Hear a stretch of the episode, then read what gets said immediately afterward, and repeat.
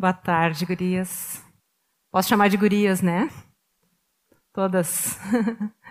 É uma alegria estar com vocês, poder repartir uma palavra que o Senhor tem colocado no meu coração. Agradeço as que estiveram orando por mim, foram várias. E eu fui a primeira a pedir, porque eu sou pidona mesmo. Peço oração. A carne, como nosso Senhor Jesus disse, é fraca, né? Bem fraca. Mas o Espírito do Senhor, ele é firme, forte. Ele está presente entre nós. E eu acredito que ele quer falar conosco. Obrigada, Paulo. É... Então, eu imagino assim que aqui entre nós a gente tem desde é, irmãs bem antigas na fé, muitos anos, décadas, né? E acredito também que deva ter irmãs mais novas na fé, é, convertidas há pouco tempo, ou que andam entre nós há pouco tempo, né? Também temos algumas uh, crianças acompanhando as mães.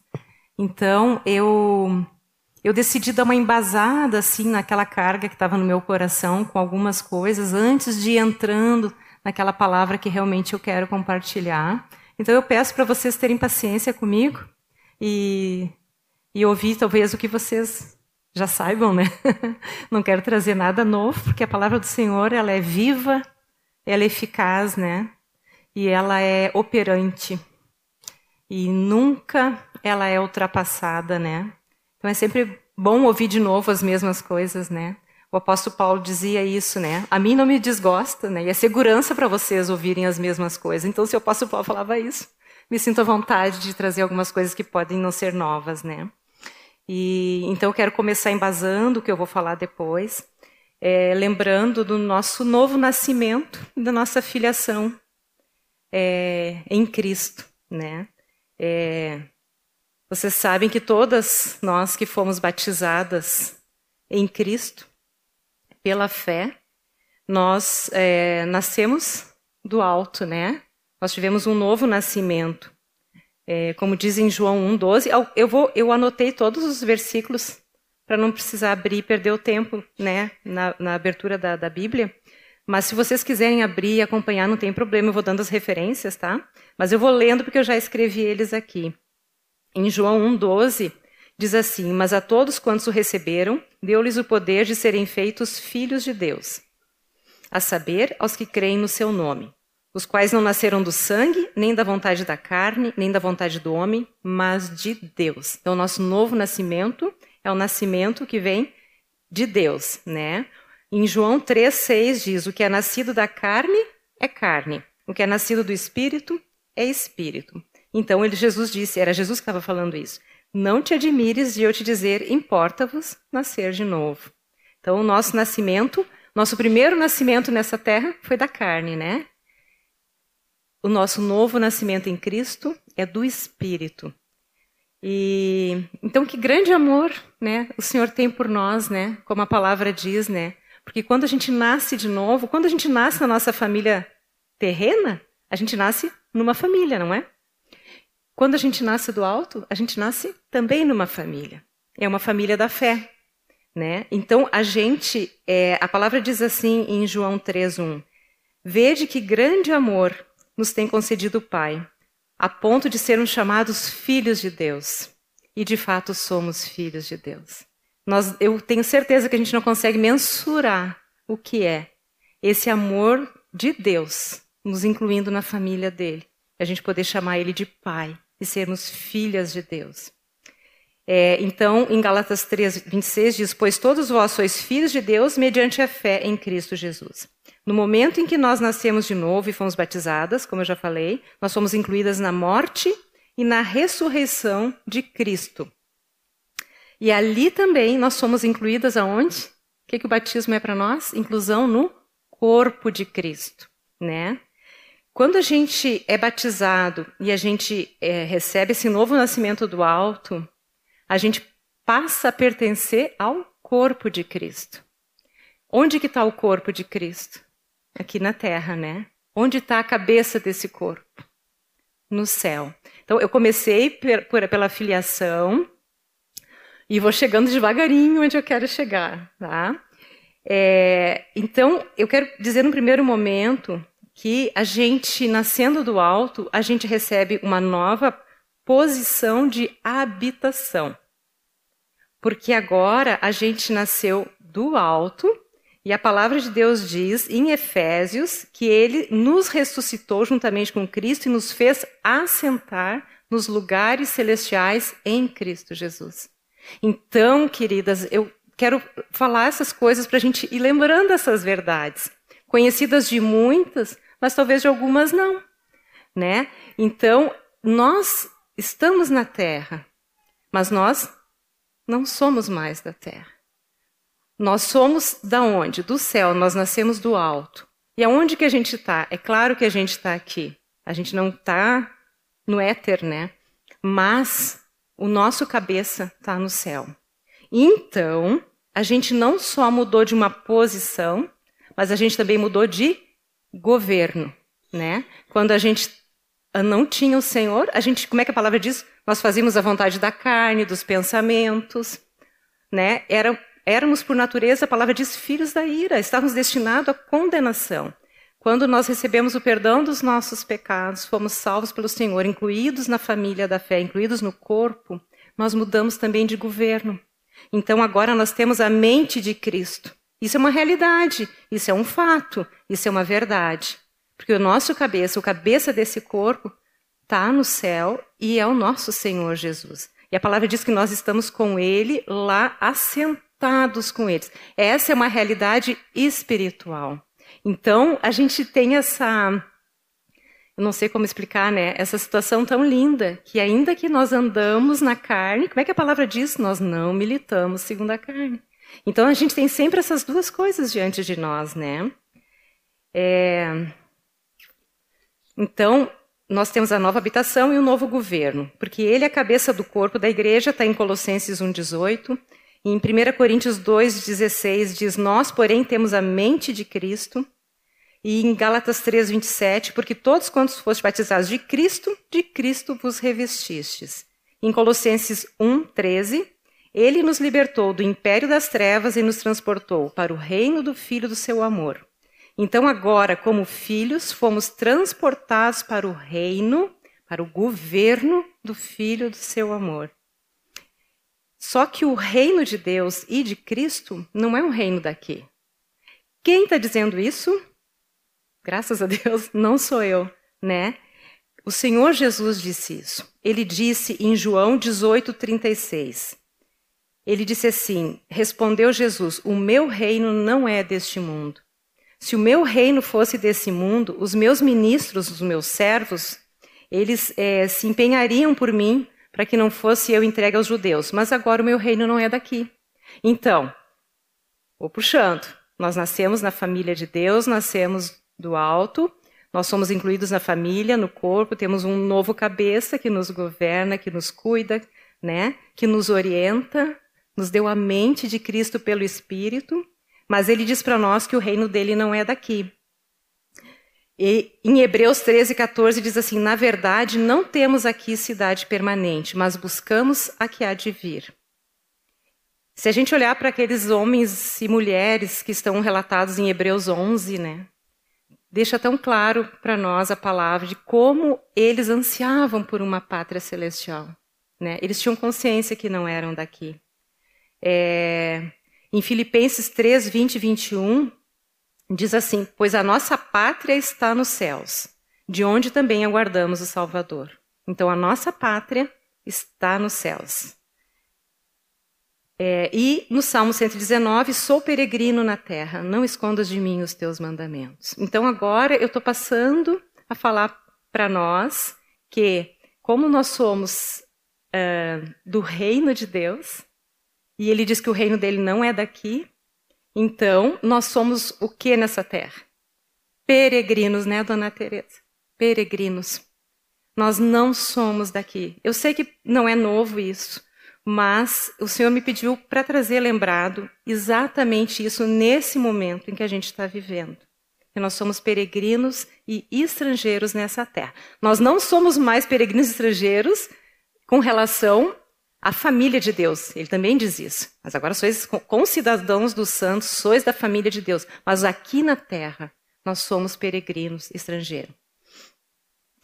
Abraão viveu assim. A palavra de Deus diz lá em Hebreus 11, 8 e 9 que pela fé Abraão, quando chamado, vocês sabem que Abraão morava em Ur dos Caldeus, era uma Nova York, era uma metrópole, né, da época. Lá morava Abraão e Deus foi lá e tirou e chamou ele. Diz que quando Deus chamou, ele obedeceu, a fim de ir para um lugar que devia receber por herança e partiu sem saber aonde ia. Pela fé, o Abraão peregrinou na terra da promessa como em terra alheia, habitando em tendas, com Isaac e Jacó, herdeiros com ele da mesma promessa. Mais para o finalzinho dessa palavra, nós vamos falar de novo nessa peregrinação do Abraão, que habitava em tendas. Tá? Se eu não falar, vocês me lembram. o que eu estou querendo dizer até aqui, salientar, é que nós não somos daqui, queridas. Queria que a gente lembrasse juntas: nós não somos daqui. Nós precisamos nos exortar mutuamente, nos, nos, nos fortalecer com essa verdade, que nós não somos daqui, que nós pertencemos a um Deus e Pai de amor cujo reino, como ele mesmo disse, não é desse mundo, e que nós temos uma vocação celestial. Como diz em Hebreus 3:1, por isso, santos irmãos, que participais da vocação celestial. Não é só uma vocação, uma vocação, uma vocação celestial. É, o que, que ele diz ali? Considerai atentamente o apóstolo e sumo sacerdote da nossa confissão, Jesus. Então, nós participamos dessa vocação celestial. Vocação é um convite, é um chamado, né? Pode ser um chamado para uma festa. Isso eu peguei do Strongs. Quando eu dou alguma definição, assim, eu, eu procuro a definição da própria palavra, né? Ou um convite divino para abraçar a salvação de Deus. Então, a salvação de Deus e esse convite para uma festa é celestial, não é aqui. E em 1 Coríntios diz: Irmãos, reparai, pois, na vossa vocação. Paulo fala bastante da, dessa vocação, né, que a gente Deus nos chamou, né? Em 2 Timóteo diz que nos salvou e nos chamou com santa vocação. Ah, que coisa mais linda, né? Ela não é só vocação, ela ainda é santa, né? É santa, é separada e é celestial. É, eu procurei ali, porque eu gosto de procurar, né? Eu clico ali no, no, meu celular. Esse chamou, é chamou pelo nome. Olha que coisa mais linda. Ele vocacionou assim, sabe? Cada uma de nós pelo nomezinho. Eu acho tão lindo isso. Deus não só nos chamou, ele nos chamou pelo nome. Madalena, vem fazer parte dessa família. Vem para o meu reino. Denise, vem para o meu reino. Vem para o meu reino. Fiquei com vontade de dizer o nome de todas, mas aí daqui a pouco eu não vou saber umas e eu vou ficar quieta. mas ele nos chamou pelo nome.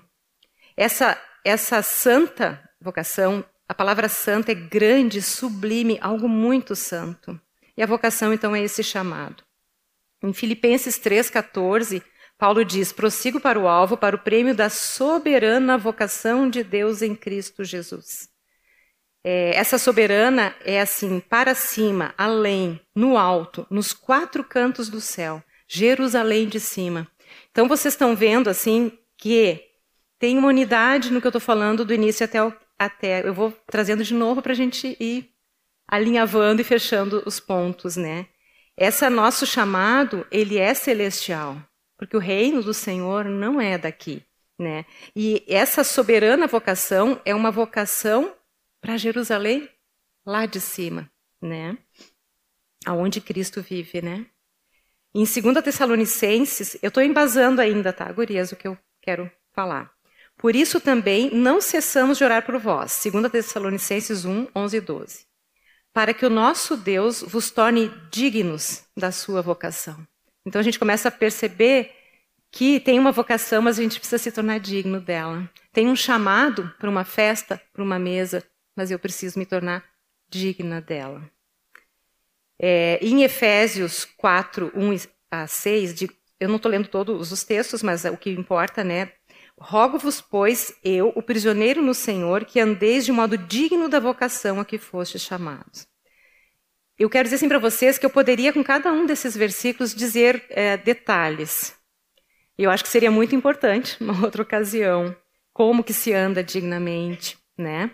Mas como o alvo principal não é esse nesse momento, é só o chamado para a gente ir elevando os nossos olhos para a nossa pátria, então eu não vou dar os detalhes. Mas esse versículo, se a gente vai ler, diz como é com humildade, mansidão, longanimidade, suportando uns aos outros, né, em amor.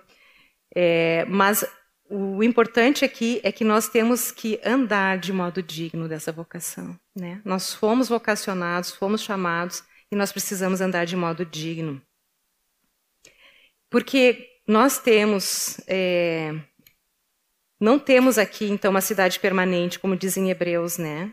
O nosso patrimônio ele é superior e durável, mas não é permanente aqui. Deus colocou, gurias, todas nós sabemos disso. Tem um versículo em Eclesiastes 3:11 que diz que Deus colocou a eternidade no coração do homem. Então a gente já veio na nossa bagagenzinha com algo no nosso coração eterno. Eterno. Nós não somos daqui. Ele colocou essa eternidade.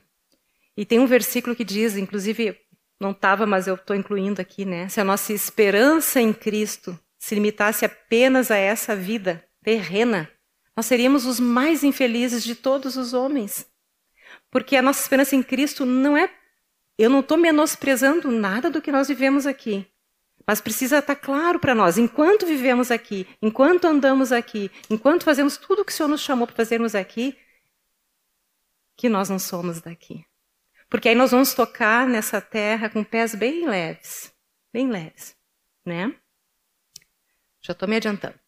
É, então, em 2 Coríntios 4, 16 a 18, esse texto se vocês tiverem a Bíblia com vocês, vocês podem abrir. Esse é um que eu quero abrir, é, porque eu tenho ele escrito na, na versão atualizada, mas eu estava dando uma lida nele na versão, na nova versão atualizada. E ficou assim, uh, eu acho que eu botei aqui também. Ficou, para mim, parece que trouxe uma luz assim, sabe? Para o meu entendimento. 2 Coríntios 4, 16 a 18 diz assim: na versão que a gente está acostumado tá, a ler, né? Por isso, não desanimamos, pelo contrário, mesmo que o nosso homem exterior se corrompa, contudo, o nosso homem interior ele se renova de dia em dia, porque a nossa leve e momentânea tribulação produz para nós eterno peso de glória, acima de toda comparação, não atentando nós nas coisas que se veem, mas nas que se não veem, porque as que se veem são temporais e as que não se veem são eternas. Aí eu estava lendo então na nova versão, Almeida atualizada, e diz assim: olha só o detalhe que para mim fez toda a diferença para eu entender o versículo. Porque a nossa leve e momentânea tribulação produz para nós um eterno peso de glória acima de toda comparação, na medida em que não olhamos para as coisas que se veem, mas para as que não se veem. Porque as que se veem são temporais, mas as que não se veem são eternas. Parece que eu falei a mesma coisa, né? Só que tem um detalhezinho. Quer dizer que as nossas tribulações, situações terrenas, só terão eterno peso de glória se nós tirarmos os olhos delas. Porque a palavra diz assim: na medida em que nós não olhamos para as coisas que se veem. Então, a nossa leve e momentânea tribulação produz eterno peso de glória na medida em que eu não olho para elas, que eu não atento para elas, que eu não ponho o coração nelas. Se não, gurias, a gente sabe que, que as nossas dificuldades fazem. Elas realmente elas nos afligem. Então o Senhor está nos dando um segredo aqui, uma chave, né?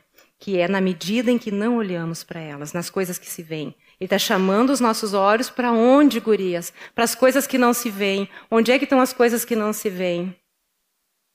Aonde nosso Senhor habita, aonde nós somos chamadas no nosso reino celestial, onde nós estamos assentados, em Cristo nas regiões celestes. É um chamado do Senhor a colocar os olhos naquilo que a gente não está vendo, mas que é mais real do que a gente está vendo.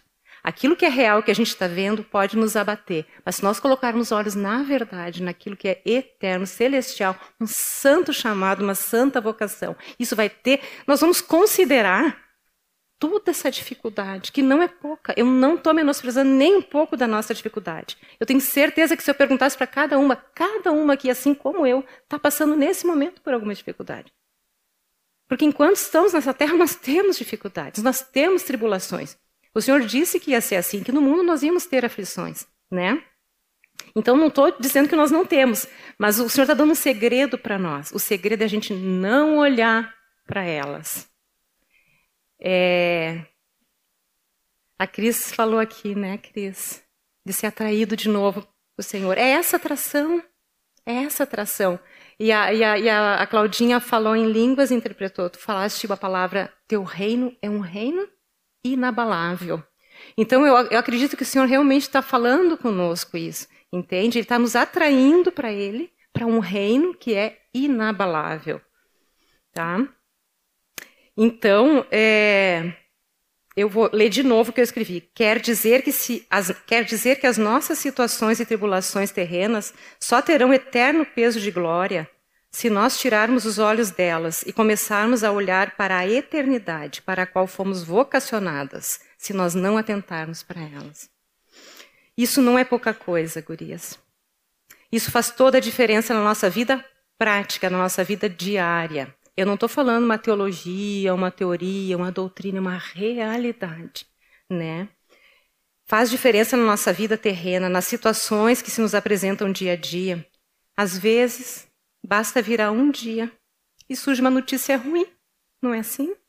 Do dia para noite, aparece uma situação nova na vida da gente. Um diagnóstico, uma dificuldade em algum relacionamento, uma perda, né? Uma angústia. E às vezes não precisa virar o dia. A gente pode ter uma situação, né, dona Teresa, a vida inteira.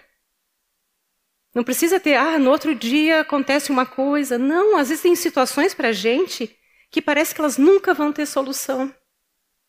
Não é verdade? Que a gente olha com olhos naturais e diz, não tem jeito, desistir. Não é verdade? O que, que faz a diferença? É onde estão fixados os nossos olhos. É para onde estamos colocando a nossa atenção. Estas coisas, elas começaram a ficar muito claras para mim, gurias. É, muitos desses versículos o Senhor vem falando há tempo comigo. Mas essa questão específica do olhar, o Senhor é, começou a falar comigo lá no início de 2020. E agora eu vou fazer um parênteses para contar uma minha experiência. As minhas gurias do do grupo já ouviram, né? E mas fez toda a diferença na minha vida. Quando começou a pandemia, todas nós provavelmente experimentamos a mesma coisa, aquela insegurança, todo mundo, né? Ninguém sabia o que estava acontecendo, né? E obviamente nos foi apresentada uma situação, não convém aqui falar sobre a situação específica, mas uma coisa aconteceu tinha uma ordem de ficar em casa, sair só quem estava mais saudável para ir mercado, farmácia, seja o que for, é, limpar, limpar, limpar sacola, máscara, isso, aquilo, aquilo, higienização, álcool gel, acabar com as mãos da gente. Mas, lá em casa, é, a gente pensou assim: o meu sogro e a minha sogra moram no interior, 500 quilômetros daqui, o Zé é filho único. Nós sabíamos que ia fechar tudo, tinha já uma notícia disso, e a gente pensou: temos que trazê-los. Por quê? Minha sogra tem demência, os dois são idosos, eles não, ela não cozinha mais, eles comem de vianda, tudo ia fechar. Então, o Zé, num domingo, buscou eles. Acho que ele foi domingo, voltou na segunda, na terça-feira, o lockdown, alguma coisa assim. E então trouxemos eles lá para casa, ficaram um mês lá, até que as coisas começaram a flexibilizar, abrir de novo, e por outras situações precisamos, eles precisaram ir, quiseram ir, né, voltar. Mas, então assim, eles idosos, né, com as doenças deles, né? O Zé também com um remédio para pressão, aquela coisa. A pessoa mais saudável, graças a Deus, eu, né? Então eu ia. Eu ia para tudo, eu ia para mercado, eu ia para farmácia, eu ia. o que precisava fazer de rua era eu. Logo no início, assim, aquele pavor, né? A cidade vazia. Tu passava no, no mercado por outra pessoa, um olhar assim que parecia que eu era o inimigo dela. Vocês sentiram isso ou foi só eu? Gente, eu não sei se é porque eu sou muito sensível, né? Talvez algumas nem, né? Mas eu não, isso que isso. Tá, eu acho que eu sou mais sensível, mas é uma... era horrível isso, né? Ali no Center Punk, eu morava aqui pertinho, né? Eu lembro de que as pessoas com uma, duas, três máscaras, aquela coisa, um monte de luva na mão, e pessoa... eu passei por ela e parecia assim que eu tinha errado, feito uma coisa muito grave de passar do lado dela. Que eu era um inimigo em potencial, que eu poderia transmitir algo para ela. Eu lembro que eu comecei a pensar, bateu uma insegurança, sabe? Assim, uma coisa ruim, um desconforto. Eu disse, Senhor, o que está acontecendo? O que, que é isso tudo? E o Senhor falou comigo. imediatamente. Glória a Deus. Não foi três anos depois, dois anos depois, foi bem no início. Ele falou comigo. Quando virdes todas essas coisas acontecer, ergue os vossos olhos. Claro que eu fui procurar o versículo depois direitinho, né? Mas assim, ó, exulta, te alegra, ergue os olhos, porque a vossa redenção está próxima. Então, o que, que aconteceu naquele dia? Por que, que eu estou trazendo um exemplo pessoal aqui? Porque naquele momento eu vi que o Senhor estava dando, deu uma estratégia para a gente. Ele mandou, ele disse assim para mim claramente naquele dia, eu estava na rua ainda, o Senhor disse: tira os olhos da terra. Foi isso que ele disse para mim. Quando vires todas essas, essas coisas acontecer, olha para cima. E eu entendi assim, ó, tira o olho da terra, também. Não é só olha para cima, mas não fica tentado olhar para a terra, porque vamos e convenhamos, que tentação, né, de ficar olhando para tudo que está acontecendo e ficar envolvidas e presas nessas situações. E o Senhor deu uma estratégia, olha para cima. E outra coisa que ele disse para mim, te alegra, porque eu estou voltando. A nossa redenção está próxima. Então, eu recebi do Senhor, é como se fosse assim uma estratégia mesmo. E foi um rema para mim naquele momento, foi uma palavra viva que me vivificou, que me tirou todo o medo, toda a angústia, todo aquele desconforto que eu estava e me ajudou a ir para um patamar acima. A andar, né? Quem andou pertinho de mim sabe disso.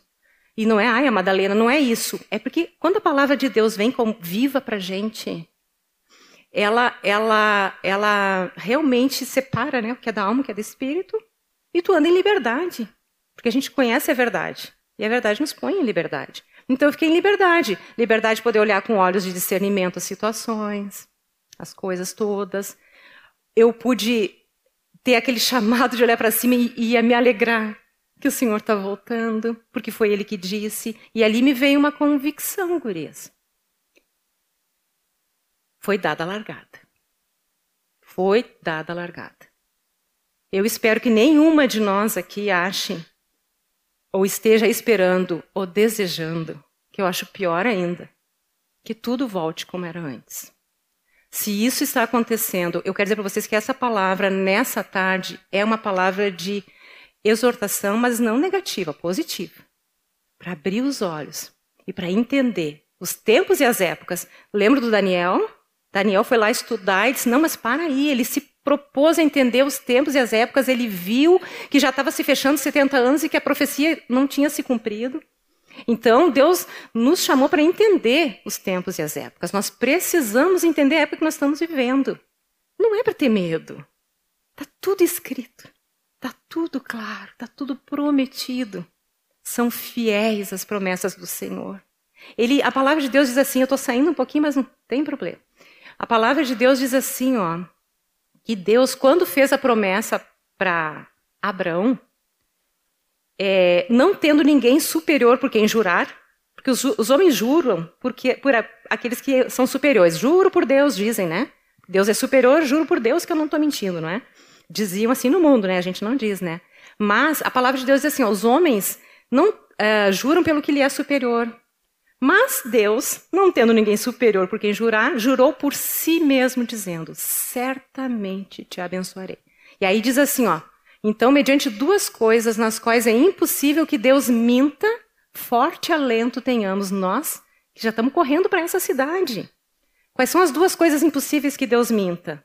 Promessa e juramento. Ele prometeu que ia dar aquela terra, que ia fazer dele uma posteridade, que nele seriam benditas todas as famílias da terra. Mas ele não tinha ninguém para quem jurar, jurou por si: certamente te abençoarei. Ele fez a promessa e ele jurou por ele mesmo. Duas coisas nas quais Deus não mente. Então, gurias, por que eu estou falando isso? Eu lembrei disso agora, para a gente ter plena confiança no Senhor. Essa palavra não é uma palavra para ser pesada. É uma palavra para colocar em liberdade. Nosso Deus é totalmente digno da nossa confiança. Nós podemos descansar nele. E ele deixou estratégias na palavra para nós. E uma delas é: olha para o alto, ergue a cabeça. É... Na versão da NAA diz assim, ó: Ora, quando essas coisas começarem a acontecer, levantem-se e fiquem de cabeça erguida, porque a vossa redenção, a redenção de vocês se aproxima. Então, o que, que o Senhor diz para nós? Já começou as coisas a acontecer? Vamos levantar. Por, qual é o sentido que eu acredito que é da palavra levantar? É uma posição de prontidão. O Senhor não quer nos pegar dormindo. O Senhor quer nos pegar prontas, para que quando Ele venha, ele, a gente esteja pronta para subir com Ele. Então é uma, é uma atitude de cabeça erguida e prontidão para ser levada. Amém? É, Posso ir um pouquinho mais? Posso, minha coordenadora? então tá. É porque eu quero entrar em outras coisinhas. Então, é, eu escrevi aqui que essa palavra, então, que eu recebi foi um rema, uma palavra revelada no meu coração, que fez toda a diferença e ainda faz.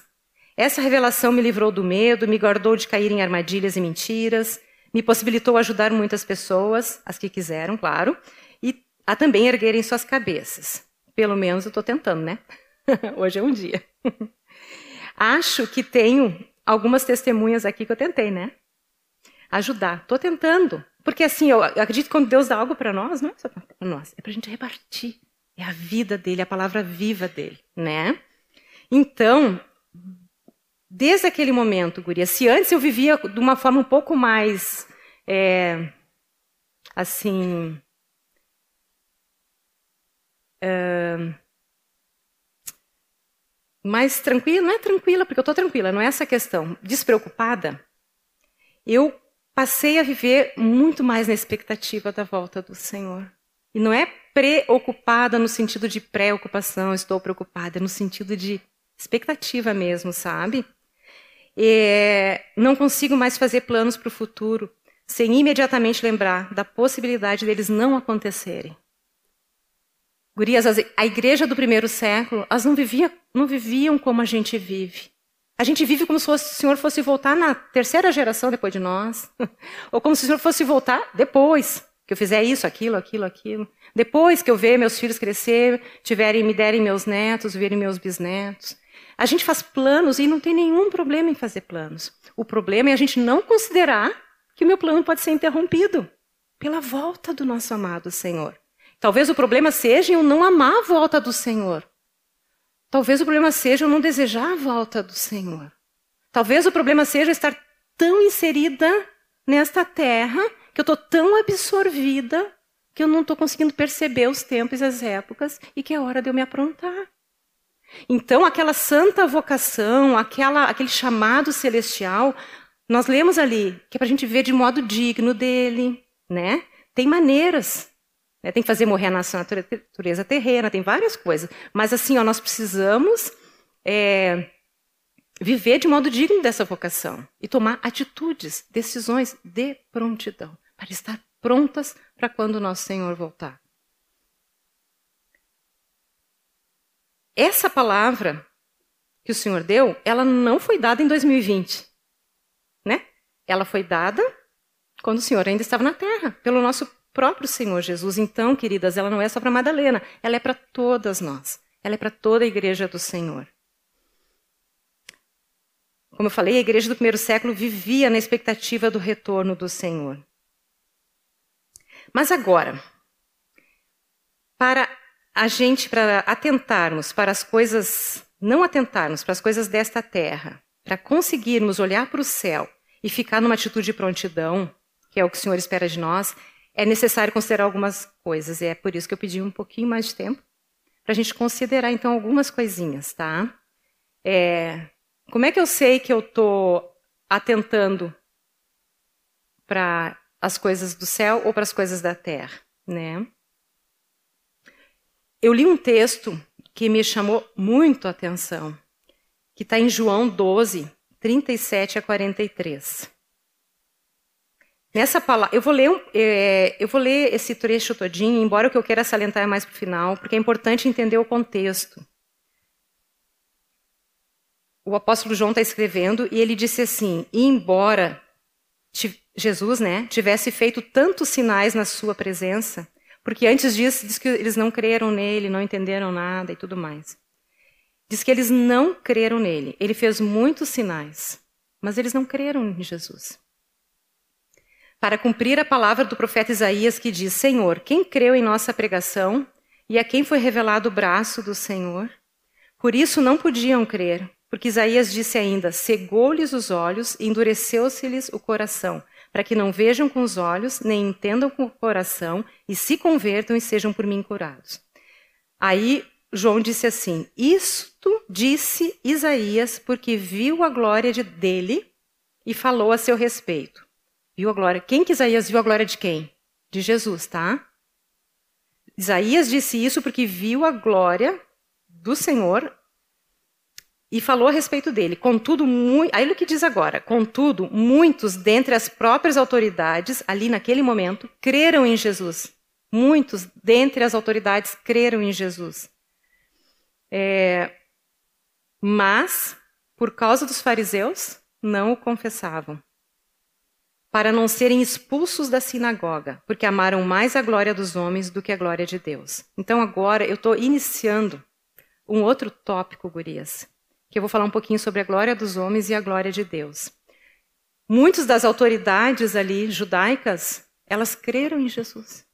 Diz que eles creram nele. Que forte isso, porque a gente pensa assim, não creu, então tá salvo, né? Eles creram, mas não confessavam para não serem expulsos. Eles tinham uma preocupação terrena, né? Porque amaram mais a glória dos homens que a glória de Deus. O que é glória nesse contexto? Cliquei lá na glória, no Strongs, e está assim: opinião, julgamento, ponto de vista, brilho. Então vamos ler de novo? Os, muitos dentre as autoridades creram nele, creram em Jesus, mas por causa dos fariseus não confessavam, para não serem expulsos da sinagoga porque amaram mais o ponto de vista, o julgamento, a opinião, o brilho dos homens, que o brilho de Deus, do que o julgamento de Deus, do que a vontade de Deus, que a palavra de Deus, que a opinião de Deus, que a vontade de Deus. E por que eles fizeram isso? Porque não queriam ser expulsos da sinagoga. É, então, nós vemos aqui que há duas atitudes que nós podemos ter. A gente pode amar mais a glória de Deus, considerar mais a opinião, ponto de vista, o julgamento, o brilho de Deus, ou nós podemos amar mais a glória dos homens, suas opiniões, julgamentos, ponto de vista e glória. Né? Todos nós estamos sujeitos às mesmas coisas, né?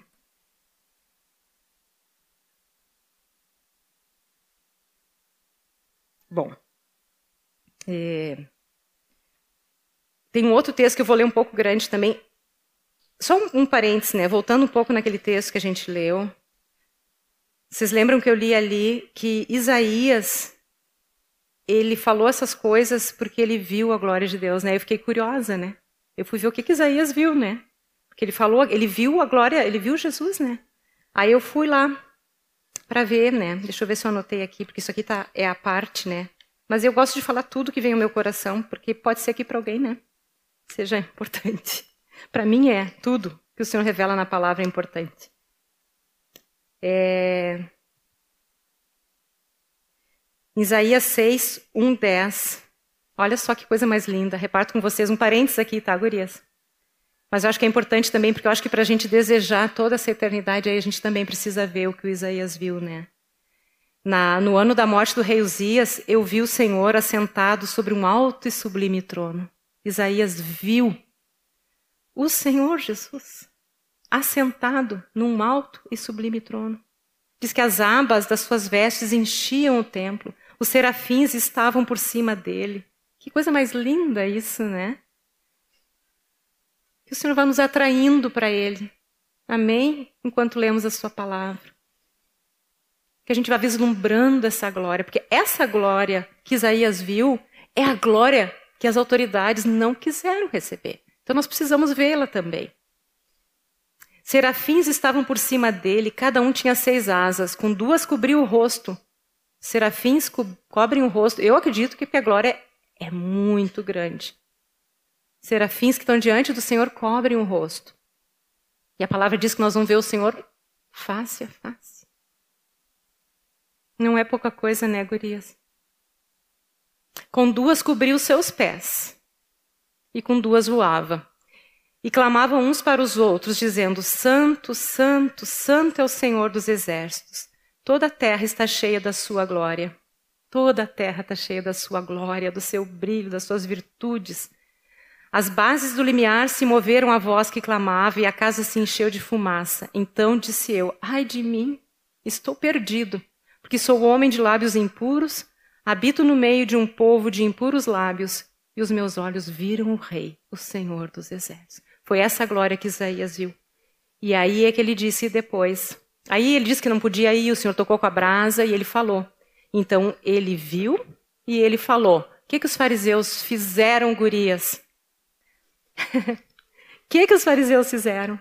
Eles viram a glória, eles creram na glória, mas eles não o confessavam. Desculpa, estou sendo muito enfático, vejo as carinhas de vocês meio assustadas comigo. o Zé deve estar rindo de mim lá atrás. Eu sou muito enfática, mas assim, ó, eu acho isso tão tremendo, porque nada, nem uma vírgula, nem uma coisinha na palavra de Deus tá por acaso ali. Não tá por acaso. Ela é toda coesa, né? Então, assim, os fariseus viram a glória, mas preferiram a glória terrena. Essas palavras que eu estou falando a partir de agora vão deixando o Senhor sondar o nosso coração. Eu tenho certeza que o Senhor quer e pode falar com cada uma de nós.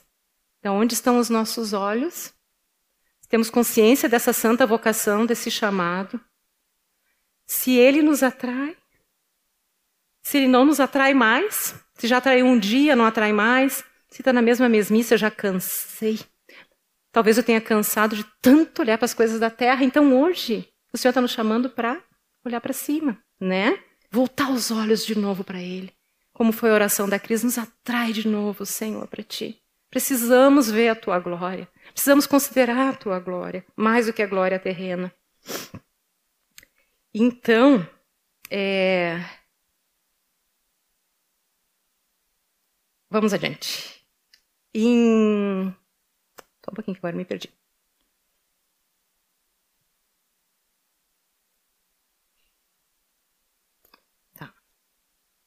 Aí, no texto de Romanos 8, que eu disse que era uma outra porção que eu acho importante ler, o Senhor começa a falar que não tem mais condenação para os que estão em Cristo Jesus, né? Depois de a gente passar para o Romanos 7, desventurado o homem que sou e tal, fala que a lei do Espírito da vida de, em Cristo Jesus nos libertou da lei do pecado e da morte, porque aquilo que for impossível à lei quando estava enferma pela carne, isso fez Deus enviando seu próprio Filho em semelhança de carne pecaminosa, e no tocante ao pecado, Deus, com efeito, condenou na carne o pecado, a fim de que o preceito da lei se cumprisse em nós, que não andamos segundo a carne, mas segundo o Espírito. Aqui eu estou fazendo um paralelo entre as coisas terrenas e as coisas celestiais, entre as coisas da carne e as coisas do Espírito, tá? Então, o Senhor diz assim, porque nós nascemos do alto, nós nascemos do Espírito, então nós temos que lembrar dessas coisas, né? Porque os que se inclinam para a carne cogitam das coisas da carne, mas os que se inclinam para o espírito, das coisas do espírito. Porque o pendor da carne, é, o pendor aqui é inclinação, índole, propensão, tendência, carga, peso, dependência de algo, colocar nesse algo a minha confiança. Esse é o pendor da carne. Aonde nós estamos colocando a nossa confiança? Na carne ou no espírito, né? nas coisas terrenas ou nas coisas celestiais? Na nossa mente, nos nossos pensamentos, no julgamento dos homens ou no julgamento de Deus? Na mente de Cristo? Nós temos a mente de Cristo, então nós temos que escolher. Eu, eu, eu, vislum, eu, eu visualizo isso como uma balança, sabe? Que fica assim, né? Não é para ficar assim, na verdade. É para ficar só de um lado, né? Então o Senhor disse assim: é, porque o pendor da carne dá para a morte, mas o do espírito para a vida e paz. Por isso, o pendor da carne é inimizade contra Deus, pois não está sujeito à lei de Deus, nem mesmo pode estar. Portanto, os que estão na carne não podem agradar a Deus. Vós, porém, não estáis na carne, mas no Espírito, se de fato o Espírito de Deus habita em vós. Então, se somos nascidas do alto, se temos o Espírito, não estamos na carne, estamos no Espírito. Isso é uma realidade. Por isso que eu não gosto de dizer, é fulano é espiritual. É, e tu não é? Eu sou espiritual. Todos nós somos espirituais, porque nascemos do Espírito. Essa é a nossa posição em Cristo. Nós temos que cuidar com as coisas que andam no meio evangélico que não tem base bíblica e fundamento bíblico, né? Esse não tem. Porque aqui diz, se de fato o Espírito de Deus habita em nós, então a gente anda no Espírito, né? Se alguém não tem o Espírito, aí não é dele, né? Mas, então, eu percebo nisso uma balança. Para qual lado nós estamos pendendo? Para as coisas da terra ou para as coisas do céu? Para as coisas da carne ou para as coisas do espírito? O pendor da carne, a palavra diz que dá para a morte e que é inimizade contra Deus. Porque não se sujeita aos princípios de Deus. E os que estão na carne não podem agradar a Deus. E ainda por cima se tornam inimigos de Deus. Vocês sabem que lá em Tiago 4,4 diz assim, ó, infiéis, que no original é adúlteros. Vocês não compreendem que a amizade do mundo é inimiga de Deus? Ou seja, essa relação que eu estou fazendo aqui de carne, espírito, coisas terrenas celestiais, é bíblica, né? Aquele que pende para as coisas da carne, que se torna inimigo de Deus, ele é, constitui-se, é, ele é amigo do mundo. Por isso é inimigo de Deus. Não tem como ser amigo de Deus e amigo do mundo. Não tem como confiar no mundo e confiar em Deus. Confiar nas riquezas e confiar em Deus. Depender das riquezas, depender do mundo e depender de Deus. Ou a gente depende de Deus e Ele é toda a nossa suficiência, ou a gente vai olhar para a terra e vai depender das coisas terrenas. E a gente vai viver sempre precisando ser suprido. E o Senhor não vai ser suficiente para nós. Se vocês puderem, ouça a palavra que o Zé trouxe hoje de manhã, foi muito preciosa. Sobre é, o Salmo 23. E o Senhor é o nosso suficiente, né? Ele é totalmente suficiente para nós. Mas isso é só o começo da jornada. Vai desde essa suficiência lá do início até a mesa. Ah, eu estou fazendo propaganda aqui, mas ouçam, porque foi muito preciosa a palavra de hoje de manhã. Então o Senhor, ele quer ser totalmente suficiente para nós. Ele diz: Não ameis o mundo nem as coisas que há no mundo. Se alguém amar o mundo, o amor do Pai não está nele. Porque tudo que há no mundo, a concupiscência da carne, dos olhos e a soberba da vida, não procede do Pai, mas procede do mundo. Mas o mundo passa, né, gurias? Esse é o chamado para a gente lembrar hoje. O mundo passa. A concupiscência do mundo passa. Aquela glória que os é, autoridades lá amaram mais, passou. E eles perderam a eternidade. Então, é, é sério, né? Em Tiago 4 e 5 diz assim: Ou supondes que em vão afirma a Escritura é com ciúme que por nós anseia o Espírito que ele fez habitar em nós? Esse ansiar é almejar, ter saudades, desejar. Eu achei tão lindo isso aqui, sabe? Esse espírito de Deus, quando ele vê a gente enamorado do mundo, que ele chama de adúlteros, né? Só olhar com intenção impura, o homem já adulterou, né? Se a gente olha com. Se a gente põe atenção além do que deve no mundo, o Senhor está dizendo que é a mesma coisa. É como se já estivesse vivendo em adultério com o Senhor. O Senhor, Ele quer a gente só. Nós para ele só, né? Ele não reparte a glória dele. Ele não reparte. Não nos reparte. Se a gente não deseja ele totalmente, se a gente ama mais o mundo, a Bíblia diz que a gente está sendo inimigo de Deus e ainda expondo ele a ter ciúmes de nós. Ele tem saudades de nós. Ele deseja a gente as que são casadas, as que vão casar, as que já estiveram, tiveram maridos. Sabem? Os maridos não desejam suas esposas? É esse o desejo do Senhor por nós. De intimidade, de convivência íntima. O Espírito Santo ele tem ciúmes de nós. E ele anseia por nós. Então, se a gente foi ressuscitado com Cristo, a gente tem que buscar essas coisas lá do alto, onde Cristo vive, né? Pensar nas coisas do alto, não nas que são aqui da terra, porque nós morremos. E a nossa vida está oculta juntamente com Cristo em Deus. Nós estamos lá, sentados, né? Nessa intimidade que já temos com o nosso Senhor, né? Vamos a de a desejar, gurias, ardentemente, olhar para cima, estar com o nosso Senhor, suprir o nosso Senhor. A gente é tão egoísta. A gente busca muito a Deus querendo receber Ele. Mas o Senhor tem expectativas conosco. E será que a gente busca Ele para suprir as expectativas dele? Os anseios que Ele tem conosco?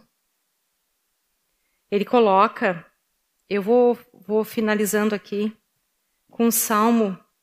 Tem dois textos que eu quero finalizar.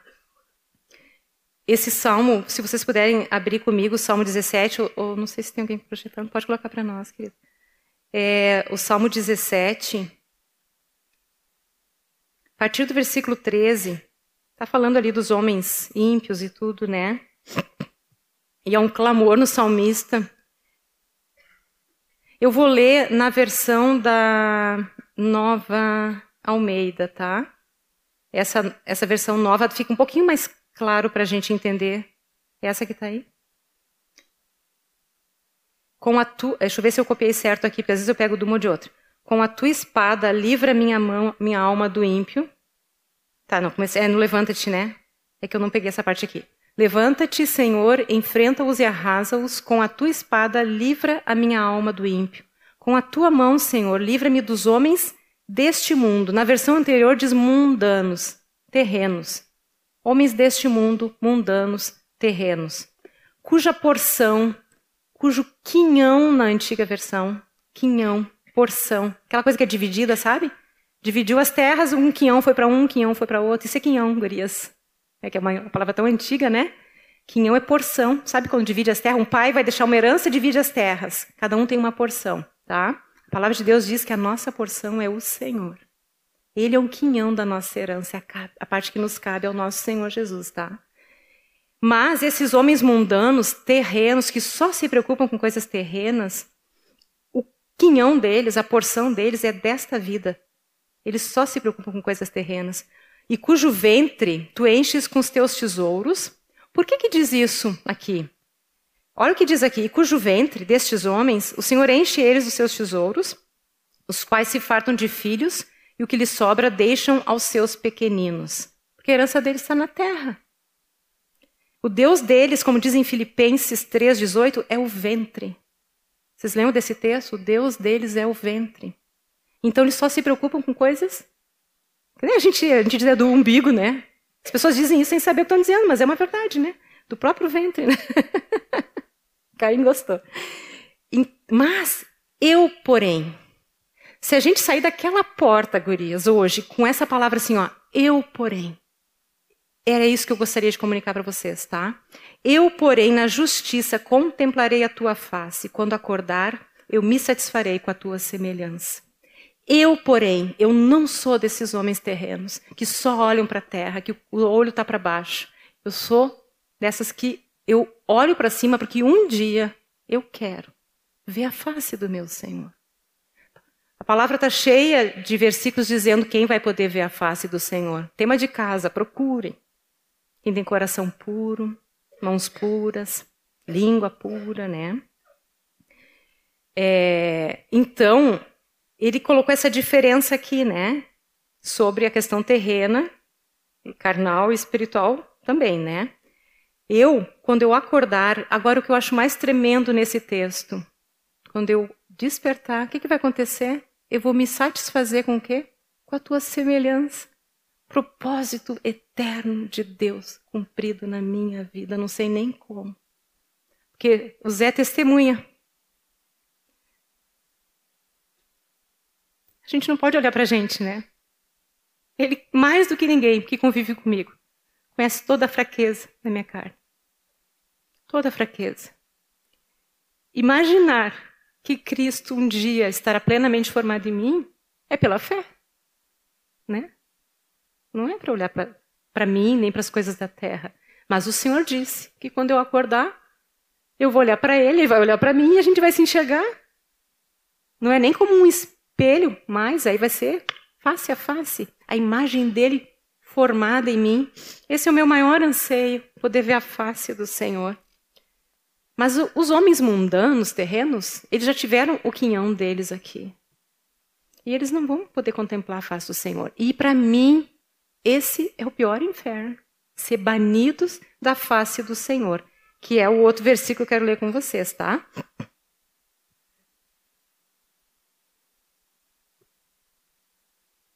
Antes eu vou ler o Filipenses, que eu não sei se eu li para vocês, que diz assim: Pois muitos andam entre nós, dos quais repetidas vezes eu vos dizia, e agora vos digo até chorando, que são inimigos da cruz de Cristo. Porque não tem como viver tudo isso sem a cruz, né? Não tem. O destino deles é a perdição, o Deus deles é o ventre, e a glória deles está na sua infâmia, visto que só se preocupam com as coisas terrenas. Então vocês estão vendo que está dentro do que nós estamos falando, né? E o outro texto, deixa eu ver se eu me acho, tá? É... Onde é que está o Banidos? Deixa eu ver se eu tenho aqui, senão eu pego aqui. Eu achei que estava ficando grande demais e esse é o último que eu vou ler, tá? E eu acho que eu tirei fora, mas eu vou pegar de novo. Banidos. Aqui. Segunda Tessalonicenses, é, capítulo 1.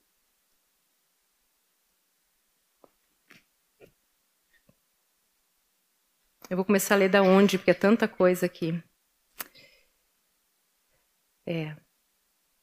O Senhor vai vir ali no 8, em chama de fogo, tomando vingança contra os que não conhecem a Deus.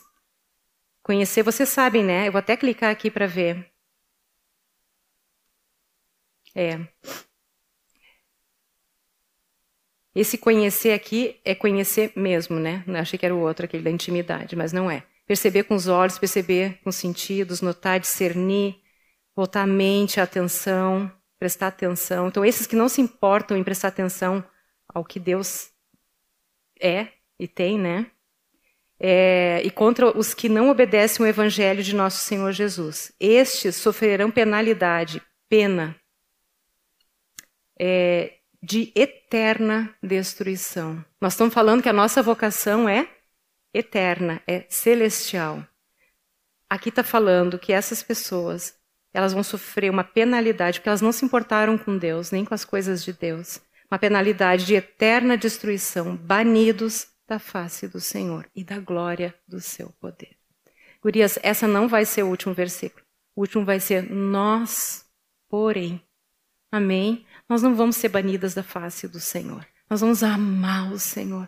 Nós vamos amar a sua vinda, nós vamos levantar, nós vamos aprontar. Eu quero dizer uma coisa: se tem alguém desanimado, cansado, sobrecarregado, nessa tarde, né, compas? Vamos ter um tempo para a gente se colocar diante do Senhor e se render diante do Senhor. A gente não veio aqui porque a gente está pronta, porque a gente já está tudo certinho na nossa vida. Não, a gente quer mais, né? A gente precisa de mais. A gente precisa de mais conversão do nosso coração. A gente precisa de mais atração para o Senhor.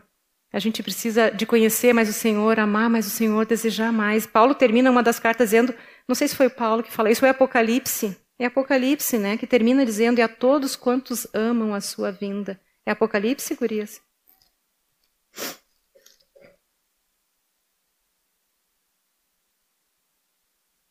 Não sei se é Apocalipse, mas tem uma das cartas que diz, e a todos quantos amam a sua vinda. Então é mais do que desejar é amar a vinda do Senhor. Em nome de Jesus, eu espero ter comunicado para vocês o que estava no meu coração, é, que é um anseio, assim, um chamado para a gente lembrar da nossa santa vocação, de que a gente não é daqui, que a gente saia daqui animadas, estimuladas a continuar vivendo debaixo da orientação desse cabeça, lembrando que a gente está sentado lá com ele, né?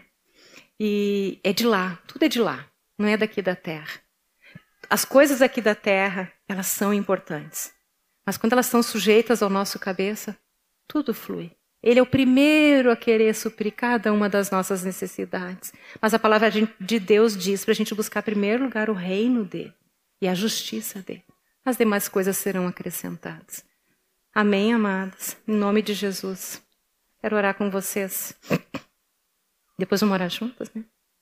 Senhor Jesus, obrigada por essa tarde, Senhor, por tantas mulheres. Eu fiz das palavras da Cirleia as minhas ali quando ela falou. Como é bom olhar todo o rostinho de cada uma, Senhor. Que visão linda que temos aqui de cima. A visão que tu tem continuamente. Tu nos chama pelo nome, como nós lemos ali, Senhor. Tu conhece cada uma de nós pelo nome. Conhece desde o ventre, quando estava nos formando. Tudo que cada uma de nós passou. Nada, nada está fora dos teus olhos, do teu coração, do teu chamado. Mas, Senhor, há suficiência em Ti, Senhor, para nos elevar, para nos colocar de pé, para nos aprontar. Eu acabei não falando aqui, Senhor, mas nós queremos estar com as nossas raízes secas nessa terra. Como o trigo quando está pronto para a colheita. Completamente com a raiz seca, Senhor. Tu disseste para não se preocupar com o joio. Não era hora de tirar o joio. O joio nunca afrouxa a raiz, ele permanece bem terreno bem grudado e nunca se dobra. Nós, porém, nós, porém, nós, porém, não somos assim. Nos rendemos hoje diante de Ti, Senhor.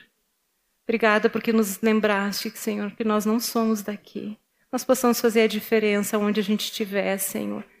Com todas as pessoas do nosso relacionamento, nem vou nomear, porque cada uma de nós tem uma realidade diferente mas que ali nós possamos ser instrumentos teus para nos animarmos uns aos outros também, Senhor, a olharmos para o alto, buscarmos as coisas do alto e darmos glória e honra para o teu nome com a nossa vida, Senhor. Ajuda, Senhor, cada uma de nós, oramos em nome de Jesus. Amém.